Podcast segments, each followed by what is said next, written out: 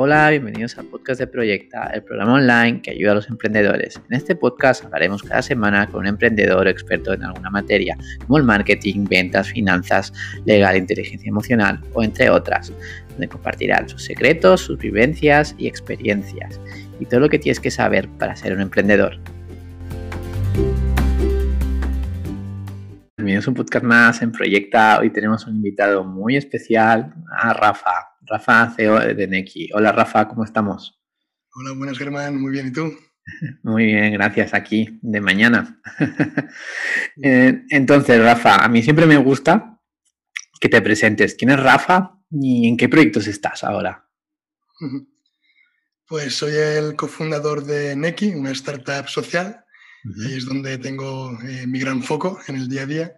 Y luego también me gusta mucho el mundo de la educación, creo que es porque mis padres son maestros ah. y también me gusta pues, mucho el, mundo de, las formaciones. Entonces también doy formaciones en algún máster de negocios digitales y de directivos sobre temas de, growth y de e-commerce y de un poco del mundo digital.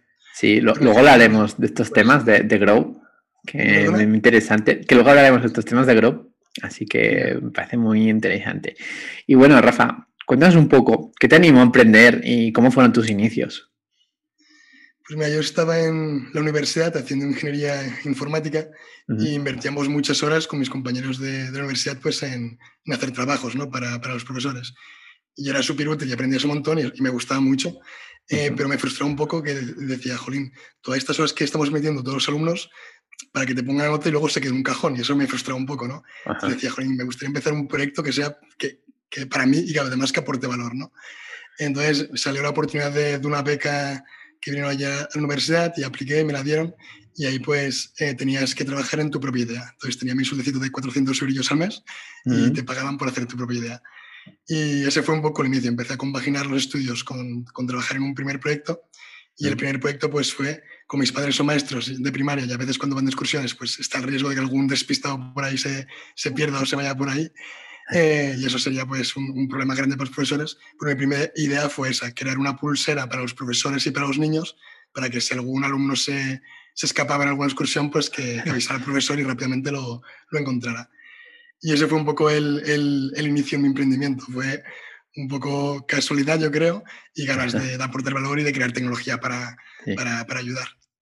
Y eso ya, ya era lo que es Neki, ¿no? Las pulseras, empezaste por ahí. en ese momento al proyecto le llamé Neki, que Neki viene de New York Kids, cerca de los niños. Ah. Eh, fui a un montón de colegios a validar la idea, hablé con un montón de directores, pero en ese momento no había una, ventana de oportunidad clara para, para, ese negocio. O bien porque los profesores no iban, o sea, los colegios no iban bien de, de cash o porque tenían otras prioridades, ¿no? Entonces, los propios profesores me decían, hombre, pues el colegio no compra las 40 pulseras para mi aula, a mí como madre me podría interesar, o a mí como padre, pues esto me resulta interesante mm, para mi hijo. Entonces, pues pivotamos y cambiamos hacia, ese ámbito de, padres y madres. Ahí entramos en una aceleradora en Madrid, donde nos dieron 20.000 euros a cambio del 12%, y simplemente teníamos un prototipo funcional, no teníamos ninguna venta todavía.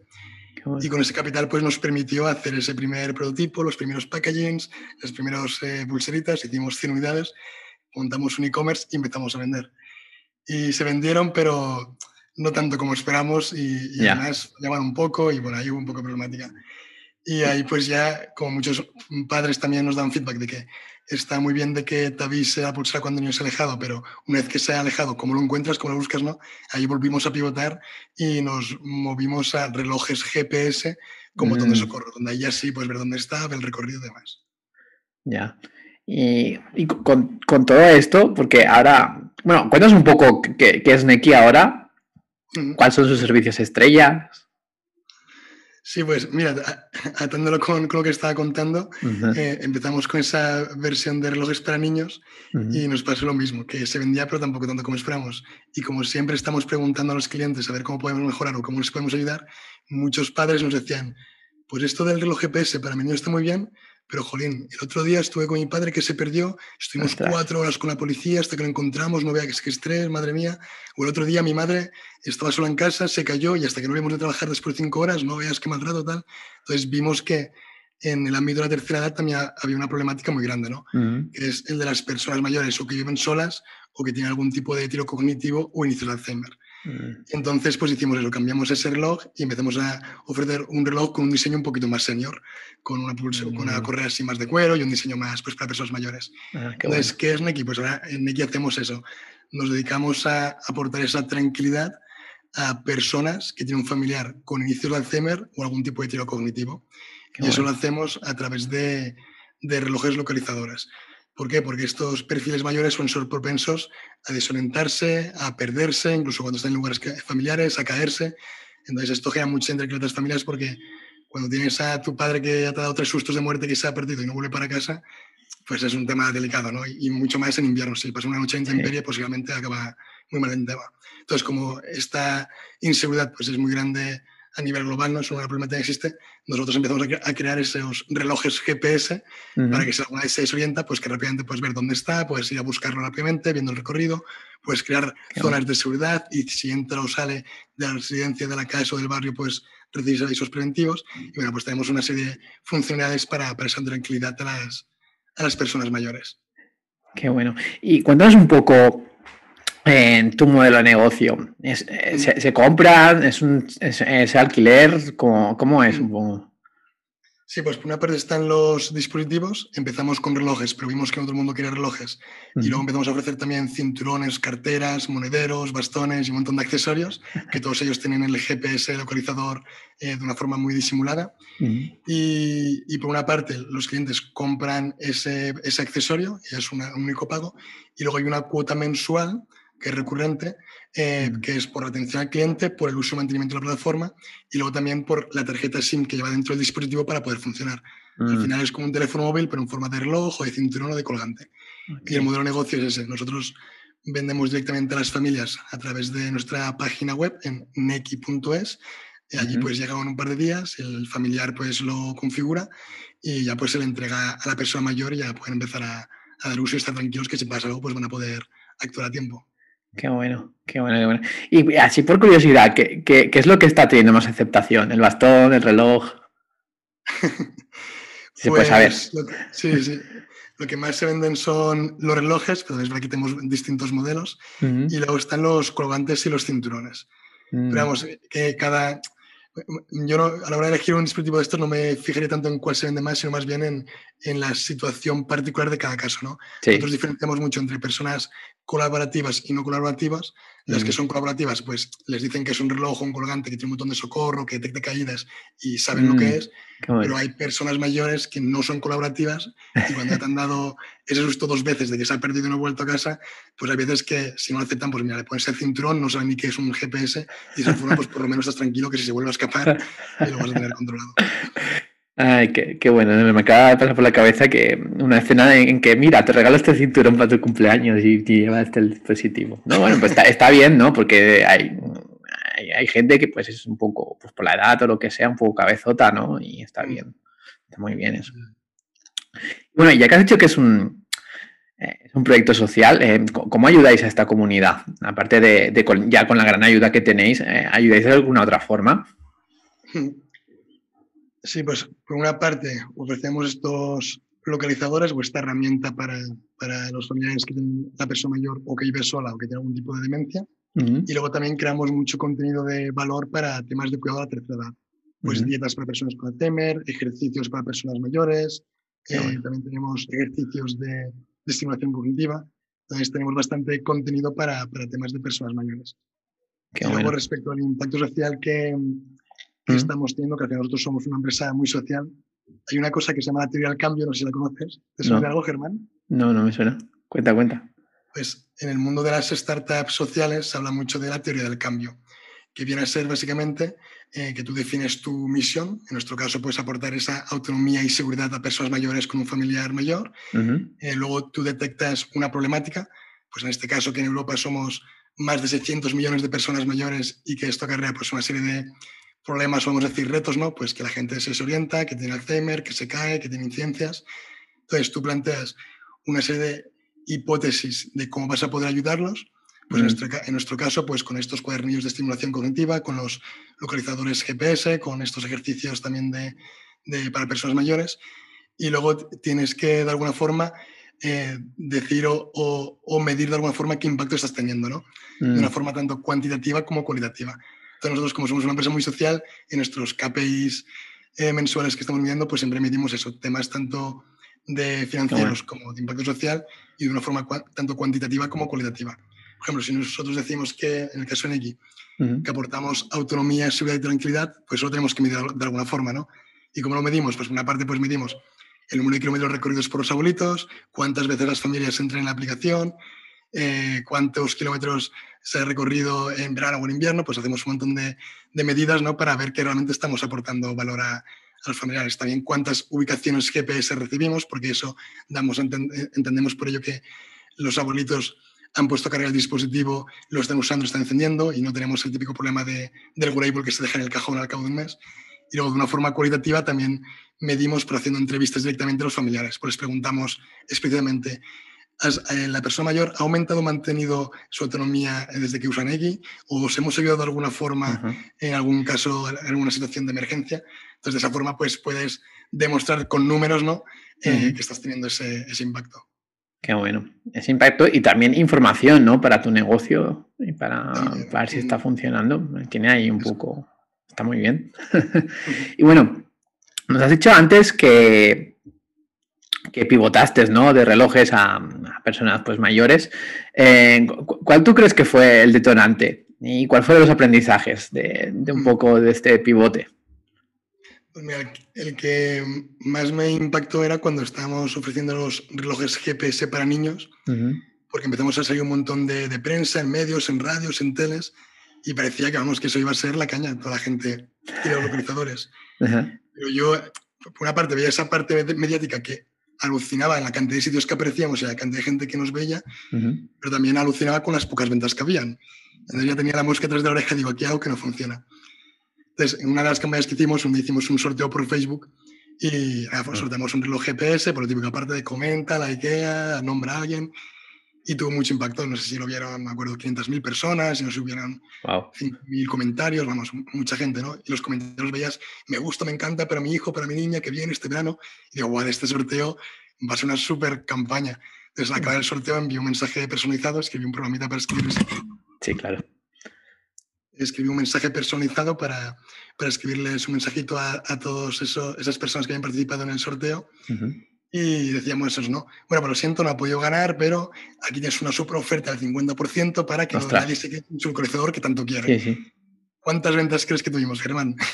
Ostras. 5.000 personas. O sea, yo, yo por, por, otros emprendedores, pues les ha ido bien estos tipos de sorteos, pero a mí, a mí me da que en tu caso, pues, pues no fue todo lo contrario, ¿no? Por desgracia. No, no sé cuántas, te, digo un nombre por, por decir. ¿De, de cuántos? ¿De 500.000 personas? Vieron 500.000 el, el sorteo, 5.000 participaron y puse un comentario de que les encantaba el reloj ah, para su hijo y su hija para ese verano y les envió un mensaje con el 50% de descuento. Pues yo, te diría que venga, eh, 50, eh, va, Eso sería un... Pero yo pensaba que iba a ser mucho más porque digo, jolín, 5.000 personas que han dicho escritamente que están esperando el reloj para que haya paso, pues creo que salieron cero o una venta. No me acuerdo si esa venta incluso fue del sorteo o no, pero no, salió una. Y dije, bueno, esto no puede ser. Esto es la gota que colma el vaso, ¿no? Que se dice. Entonces, en ese, momento ya estábamos empezando también con, con, las primeras ventas de la parte de senior y el junior tenía allí en la mente, digo, esto no acaba, no sé qué pasa, no acaba de funcionar. Entonces ya ahí dijimos, bueno, mira, somos una startup tenemos recursos limitados y hay que darle a lo que más funciona. Entonces, con la misma inversión en marketing en senior y en junior, vendíamos por tres en senior. Entonces, en ese momento paramos el tema de niños y nos centramos en el tema ah. senior. Eso hace cuatro años y ahora pues estamos... Ah, pero ya, habíais empezado esto del senior, ¿no? Entonces, ya vender artículos pues, para en ese, en ese punto concreto, sí. O sea, primero empezamos con junior, luego para la venta con senior y llegó un punto que dijimos, es que ya. creo que aportamos mucho más valor a la parte de personas mayores. Qué bueno. Y pues de ahí ya pues pivotaste, ¿no? ¿Y qué, qué aprendizajes tuviste ahí? Dinos tres, los tres que te hayan marcado en ese pivote.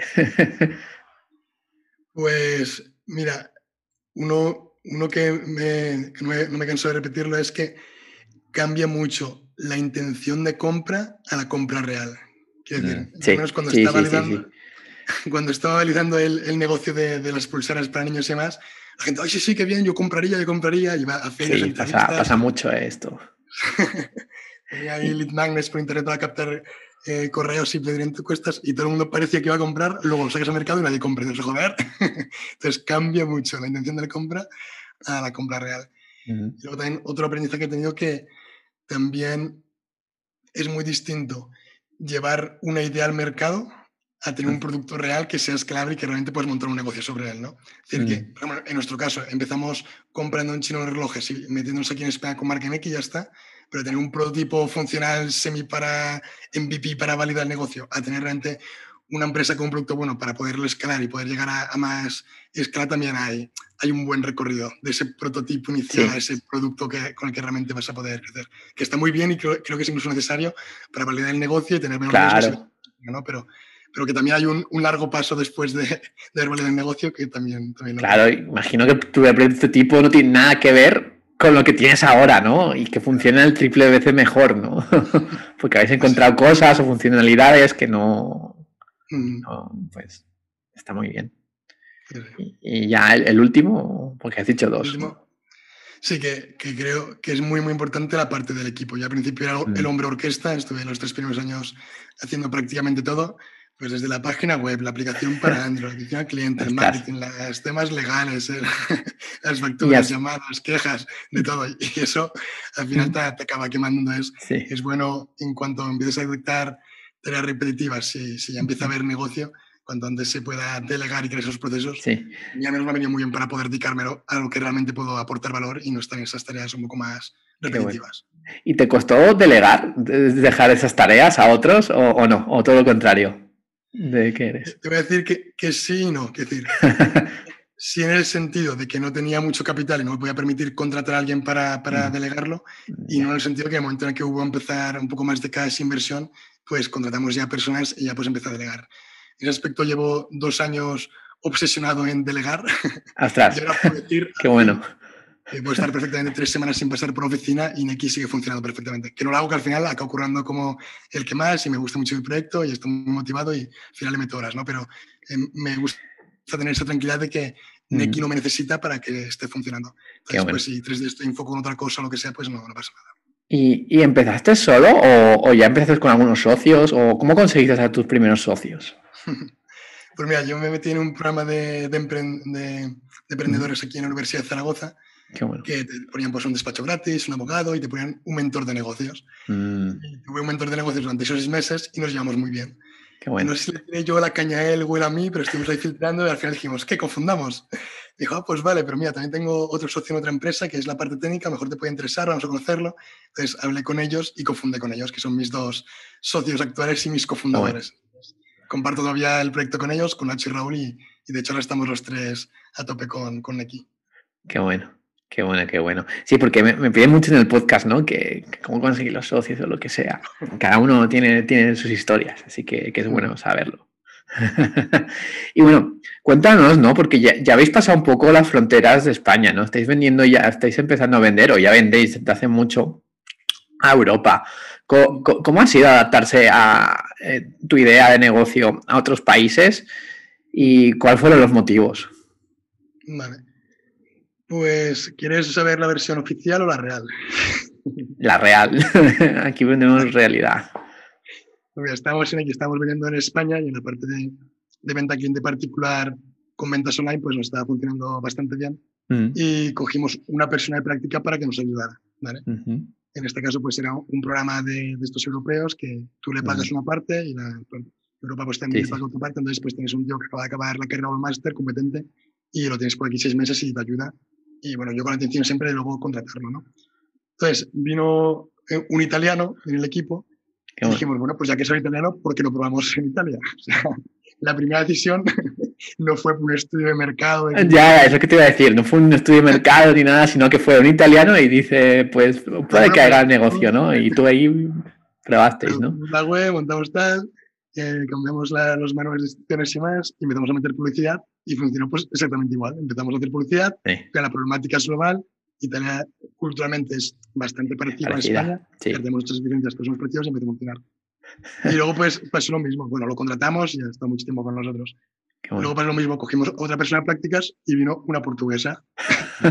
y hicimos, pues lo mismo. Bueno, pues Portugal está aquí al lado. Sí. chica habla portugués. ¿Probamos o qué?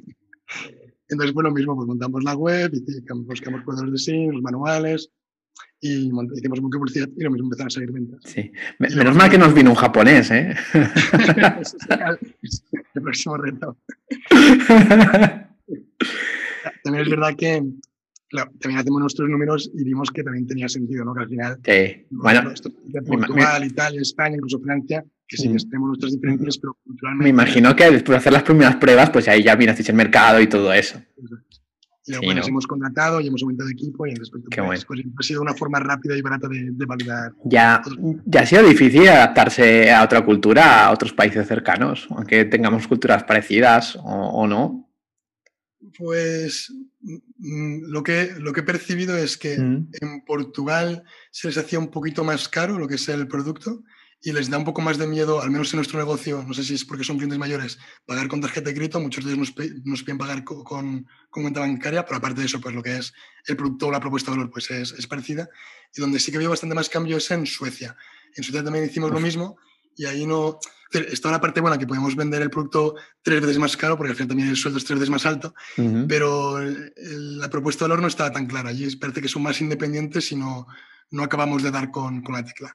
Entonces, de momento lo hemos dejado en semi-standby y ahora estamos priorizando Portugal, Italia y ahora vamos a hacer una pequeña premercado en, en Francia. Qué bueno. Qué bueno, qué bueno. Sí, sí, es que en Suecia son, son diferentes, ¿no? A lo mejor algo más en Spain, a lo mejor no les gusta. Quién sabe. Me lo estoy inventando, ¿eh? No. ¿Qué, qué, qué estás? Eh, y bueno, ya hemos hablado un poco de Neki, hablemos un poco más de, ti, más de ti interior. ¿Qué, tan importante es para emprendedor eh, conocerse a uno mismo? ¿Qué, ¿Qué, skills personales y actitudes hay que desarrollar? ¿Qué has aprendido durante todo, todo este camino de emprendimiento? Qué buena. Pues yo ahí sí he cambiado mucho, tanto a nivel personal como profesional, y he cambiado muchas de mis creencias, por así decirlo. Y sí, a nivel, a nivel personal me, he desarrollado bastante y he invertido bastante, este, bastantes horas en ese tema. Yo constantemente me pregunto quién soy, quién quiero ser y a dónde quiero ir. Y en base a eso, pues va a ver por qué estoy en aquí, qué me aporta, por qué quiero seguir, en qué proyectos me, me quiero meter o dejar de meter. ¿Y, y ha ido cambiando esto con parte de los años? Eh, esto... Sí, es la verdad que mucho.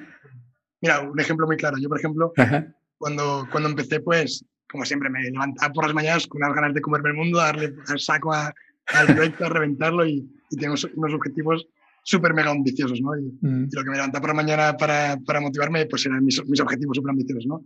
Pues voy a facturar esto, voy a conseguir esto otro, tantos clientes o tantas cosas. Y pues eso al principio me motivaba.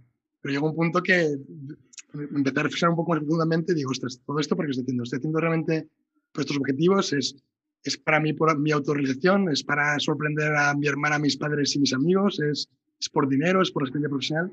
Te empiezas a plantear cosas y es, ostras, pues igual hay que profundizar un poquito más aquí, ¿no? Realmente, ¿por qué estoy en aquí, no? Y, esto me hace feliz, esto me gusta y hago las cosas porque yo quiero, porque, porque yo sorprendo a los demás, entonces empiezo a hacer preguntas y, y de ahí pues rascas cositas interesantes. yo, por ejemplo, ahora mismo un cambio importante que, que he hecho a nivel más interno eh, antes sí que tenía unos súper objetivos para intentar llegar a ellos y parecía que cuando llegaras a ellos era cuando te ibas a considerar exitoso, ibas a estar feliz supuestamente, ¿no? Eh, y ahora pues me, me, digamos, alejado completamente de esos objetivos. Eh, soy feliz con mi vida actual, independiente de los, los objetivos que, que, tenga y no me frustro, no me quemo, no me siento mal si no, si no llego a esos, objetivos, ¿sabes? Esos objetivos tengo como una estrella polar a las que seguir, un camino hacia los que seguir, pero en el día a día pues estoy disfrutando del camino, por así decirlo, ¿no? Qué buena, qué buena mentalidad. muchas veces es que parece es que cuando consiga esta facturación o estos clientes o estos éxitos, ¿no? Ser una persona exitosa, ¿no? El, éxito como tal no es un sitio donde llegas allí y dices, ostras, ya he llegado, me siento, ya, ya estoy aquí en el éxito, qué bien. No, la cosa sigue. No es eso, no es más el camino, ¿no? Entonces ahora pues eso, disfruto más del camino, tengo mis objetivos, por supuesto, como una guía polar, pero, pero disfruto del camino y no, no, no, no afecta mi bienestar si cumplo los objetivos o no los cumplo. ¿Y te ha costado llegar hasta aquí? ¿O llegar a esta mentalidad o no? Ha sido fácil? Ha sido, un, proceso relativamente largo. He estado un añito y medio leyendo mucho sobre temas de desarrollo personal, de temas de conocimiento, de temas de emociones, de, en ese aspecto he invertido bastante. Y cuando, también he hecho un par de, retiros, también está una experiencia muy chula, un fin de semana te vas en un retiro de estos y nada, pues es eso, eso pues tranquilamente, pues sin, sin, tecnología, sin trabajo, reflexionando. Son, experiencias que yo, yo las, las, aconsejo. hay una, hay un, un, experimento que hice con un buen amigo durante un tiempo que lo recomiendo por aquí. Eh, yo creo que muchas veces la, la, calidad de nuestra vida, como dice Tony Robbins, que es un gurú de todos estos temas de desarrollo personal, eh, tiene mucho que ver también con, con el conocimiento de tus emociones, ¿no? con saber cómo te sientes. Y yo me di cuenta, digo, hostias, yo no tengo apenas vocabulario de temas de emociones, ¿no? Pues feliz, triste, pero digo, ¿qué más palabras hay para definir cómo me siento? Entonces me descargué una hoja con, igual había, no sé, 200 palabras de, de sentimientos y emociones. Y un amigo que todas las noches nos enviamos un, un, WhatsApp de cómo nos habíamos sentido ese día, para practicar un poco y aprender más lenguaje, ¿no? De cómo nos sentimos. Entonces fue un experimento chulo que recomiendo con, con alguien cercano que tengáis mucha confianza. Eh, os puede ayudar a ambas partes a, aprender más eh, sobre vocabulario de, emociones también para entenderos mejor de cómo, cómo, cómo, os afecta el día a día y con qué emociones acabáis al final del día, ¿no? Qué bueno. ¿Y has hecho algún espíritu, alguna retirada espiritual con tus socios o, aún no has podido hacerlo? Todavía no les he conseguido engañar. pues si, si, lo haces, dímelo, Ah, ¿Qué tal la experiencia? Si los convences, en este caso. nah, pues eso creo que es genial. No se lo he planteado tampoco, pero seguro que sería una experiencia. Sí, sí, porque una de las facetas es conocer bien al socio, ¿no? Aparte del ámbito este de trabajo, sino un poco más después del trabajo, ¿no? ¿Quién es él? ¿Es más familiar o qué? ¿no? Sí, mira, yo, es, muy importante. cuando alguien entra nuevo en X, siempre digo que la realidad no existe. Entonces me quedas mirando y dices, ¿qué dices, tío? que me explico por qué digo que la realidad no existe alguien cuando entra nuevo en, en. Digo, mira, bajo nuestro punto de vista, nuestra cultura de Neki, nosotros creemos que cada uno de nosotros, en base a las experiencias, vivencias, amores, desamores, padres, amigos, en base a todo lo que hemos vivido, tenemos una forma de ver la realidad o de interpretar la realidad. Digamos que tenemos nuestras gafas ¿no? de, de qué es la realidad para nosotros, la interpretamos de una forma distinta. Por ejemplo, cuando vas a una plaza de toros, hay gente que se le pone los pelos de punta al ver al torero torear tan bravo, hay gente que le está enfrente y hay gente que llora del malestar de, de ver sufrir al toro, ¿no? Y el acto como tal es el mismo, sin embargo, cada uno con, con, su perspectiva pues tiene una forma de interpretarlo. Entonces yo creo que en la vida, pues lo mismo, ¿no? En base a todo lo que hemos vivido, pues tenemos una forma de interpretar la vida. Entonces yo les digo eso, ¿no? Que cuando vean que algún compañero de trabajo o algún cliente está actuando de una forma que ellos ni de coña lo harían así, que piensen que a lo mejor si nosotros hubiéramos vivido exactamente lo que han vivido ellos, pues tendríamos esa interpretación también distinta, ¿no? Y estaríamos actuando de la misma forma. Entonces siempre digo que los humanos somos todos buenos por, por, naturaleza y todos hacemos lo mejor que podemos o sabemos con nuestras experiencias, nuestras capacidades mentales y un poco con, con las vivencias que hemos tenido, ¿no? Entonces, lo digo, lo de la realidad no existe con el tema de intentar fomentar un poco más la, la empatía dentro de la empresa, ¿no? Cada uno somos de nuestro padre y nuestra madre, tenemos nuestras instituciones y actuamos lo mejor que podemos o sabemos. Sí, sí, sí, sí, totalmente de acuerdo contigo, que cada uno tiene su realidad. sí, sí, sí, es, eh, eh, es una cosa extraordinaria, que te vas, te vas ya, ya viajando, eh, te, vas una, te vas a Japón y es totalmente diferente su percepción de las cosas y, y de la vida y cómo lo viven, es totalmente diferente.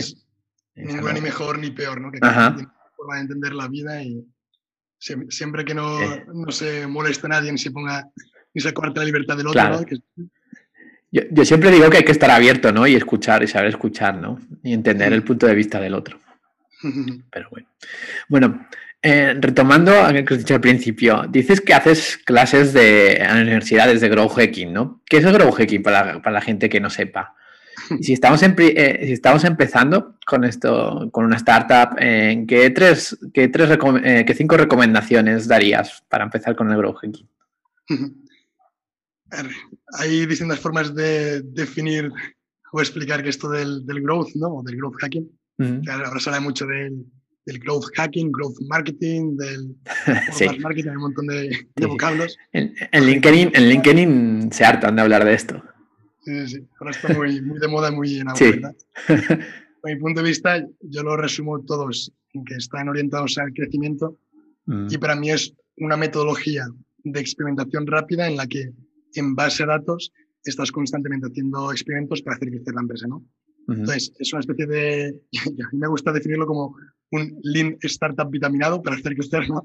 Y tiene que ver con, con metodología Lean. Quiero decir, de metodología Lean Startup se suele decir que nueve de cada empresas mueren menos de, de, dos años y eso suele ser porque, hay, porque las empresas creamos cosas que nadie quiere. Perdón. Entonces, para eso Lean Startup lo que dice es que cualquier buena idea, por muy buena que parezca, si es una hipótesis de que es una, buena idea y hay que validarla ¿no? desde el mercado. Pues Lean Startup es lo mismo, pues estás constantemente con una metodología eh, marcándote tus objetivos con los objetivos haces un brainstorming de ideas para ver qué cosas puedes hacer distintas para llegar a esos objetivos preparas el sistema para medir a ver cómo va a salir ese, experimento.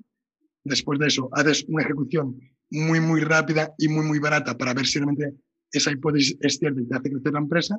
Y luego analizar resultados y ver si lo implementas de una forma ya seria en toda la compañía eh, de forma más, más seria, ¿no? O si hay tomas un aprendizaje y sigues. Por ejemplo, un caso concreto de Neki para, para que entendáis. Sí.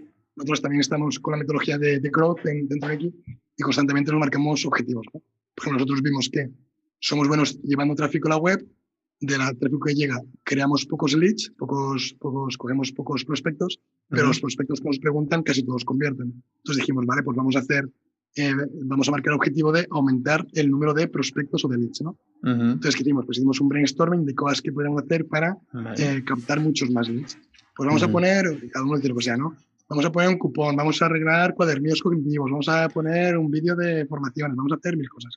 Entonces, eh, elegimos una de ellas, eh, dijimos que íbamos a medir, pues midiendo el número de correos que recibíamos pidiendo los cuadernillos, que decidimos hacer esos cuadernillos, y a la hora de testear, por ejemplo, el experimento de crear un cuadernillo de ejercicios cognitivos, ¿qué crees que hicimos? ¿Hicimos un cuaderno de ejercicios cognitivos?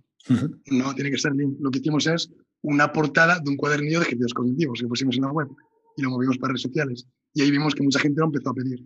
Entonces, así, con un trabajador social y diseñador, creamos el, el, primer cuadernillo y lo empezamos a entregar. Tuvimos muy buenos resultados, ya creamos varios cuadernillos y como veíamos que funcionaba, ya lo creamos para todos los países. Sí. es un poco el mindset, ¿no? De, por una parte, es, tiene que ver con hacer las cosas distintas a lo que se suele hacer. Si buscas por internet los top 10 grow hacks de, de España o de Europa, vas a ver ejemplos muy pícaros, ¿no? De cómo hacer las cosas y normalmente son son cosas así bastante creativas y por otra parte tiene que ver con, con, esa metodología en la que constantemente estás haciendo experimentos para ver cómo puedes hacer crecer la compañía y midiendo de una forma, digamos, científica, en base a datos, pues viendo lo que funciona o lo que no funciona. Qué bueno, qué bueno, qué bueno. Y ya, una pregunta ya de cierre, ya es más libre. ¿Alguna recomendación, algún consejo que tú des a otros emprendedores, eh, algún libro, serie, podcast, lo que tú quieras? Pues a mí hay un, un, libro que me gustó mucho de Tony Robbins, que es el de Controle su destino, que es un poco más de desarrollo personal. Y ahora para, me estoy leyendo este de Traction. Traction. Y este es un poco más para cuando tienes ya la empresa montada, ya tienes algo de equipo. Y lo que me he leído me está gustando mucho. Te, te propone una especie de sistema operativo para tu empresa, ¿no? Eh, para temas pues, de, de, la visión, de los recursos. De, y está, está, tiene muy buena pinta. Lo poco que me he leído me está gustando mucho nada, como consejo, si, si, va más dirigido a emprendedores, pues un poco lo que decía antes, que, que piensen muy bien por qué están emprendiendo, realmente si lo hacen eh, por crecimiento personal, si lo hacen por dinero, si lo hacen por compromiso, porque no hay trabajo, porque está de moda, o realmente porque lo hacen que, que investiguen un poco profundamente qué es lo que les mueve, porque si no, luego te encuentras con cosas que dices, esto no, no tiene sentido y luego lo, lo tiras todo, ¿no? Entonces, que hagan ese, ese, análisis profundo de el por qué. Genial. Pues nos quedamos con estos consejos. Antes de despedirte, eh, ¿por dónde te podemos seguir? ¿Dónde te podemos encontrar? ¿Cómo podemos hablar contigo, Rafa? Mira, pues en, en LinkedIn, si buscáis como Rafa Ferrer Sánchez, por ahí estoy y es donde más me muevo, eh, básicamente. Genial, pues lo dejaremos en las descripciones junto a la web de, de Neki, de, del podcast, ¿vale? Nada, recordar a la gente que se suscriba al podcast y nada, ha sido todo un placer, Rafa. Genial, un placer, muchas gracias. Venga, adiós. Hasta luego.